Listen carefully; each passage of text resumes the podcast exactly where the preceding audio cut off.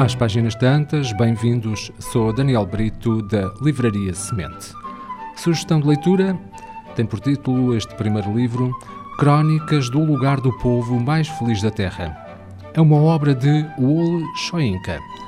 Numa Nigéria imaginada, um astuto empreendedor prospera vendendo partes de corpos para serem usadas em rituais. Quando o cirurgião Kagear Menka se apercebe de que o hospital onde trabalha se encontra no centro do fornecimento, decide-se a travar um macabro negócio. Recorre para isso ao seu antigo colega de escola, hoje um engenheiro reputado e bem relacionado, Doyol Pitampain, que está prestes a aceitar uma posição nas Nações Unidas em Nova York.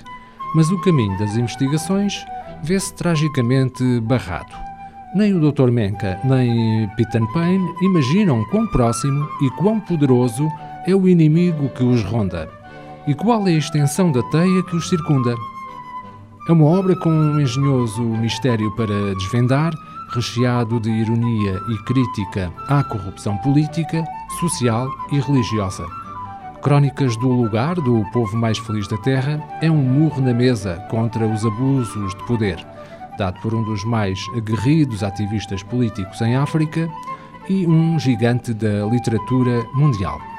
Um, foi considerado um dos livros do ano para publicações como o New York Times, o The Guardian e o Time Magazine.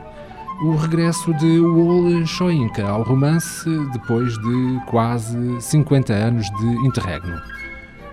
Wole Soyinka nasceu em Abeokuta, na Nigéria, em 1934 e é romancista, dramaturgo e poeta. Destacam-se da sua obra Os Intérpretes, o seu romance de estreia, publicado em 1965, e a peça Dead and the King's Horseman, originalmente interpretada em 1976. Shoinka foi o primeiro africano negro a ser distinguido com o Prémio Nobel de Literatura em 1986. Por duas vezes preso na Nigéria por oposição ao governo, Shoinka tem sido um incansável ativista político, defensor da democracia nigeriana. A segunda sugestão de leitura, uma obra de não-ficção, A Guerra ao Ocidente, é uma obra de Douglas Murray. Se a história da humanidade é um relato construído sobre a escravatura, o genocídio e a exploração, por que razão são apenas as nações ocidentais a assumir a sua cota de responsabilidade. Atualmente, celebrar os contributos de outras culturas é perfeitamente aceitável, mas mencionar os seus defeitos e crimes é considerado discurso de ódio. Pelo contrário, referir as atrocidades presentes e passadas do Ocidente é um ato de expiação, mas falar da sua época de glória é reacionário e colonialista. Estas são as ideias de Douglas Murray defendidas nesta, nesta obra. Em A Guerra ao Ocidente, Murray descreve como nos deixamos enganar por uma retórica anti-ocidental, hipócrita e incoerente. Se os atos de xenofobia e discriminação são condenados na Europa e nos Estados Unidos, por que não denunciar o racismo genocida no Médio Oriente e na Ásia?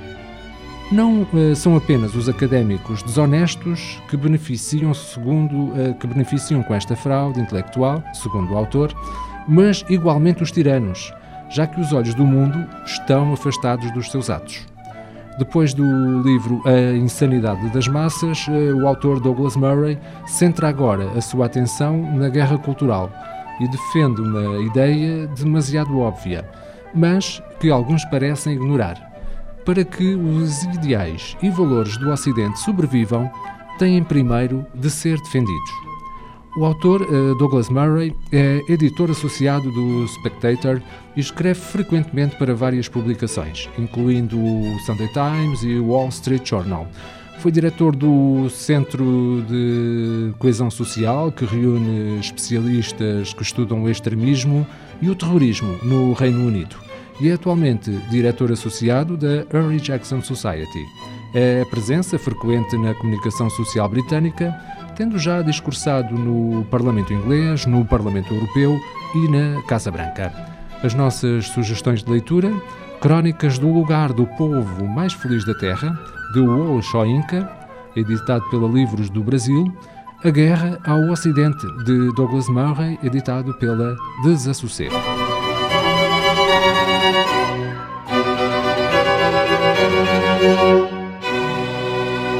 Este programa está disponível em formato podcast no Spotify e em radiomorabeza.cv.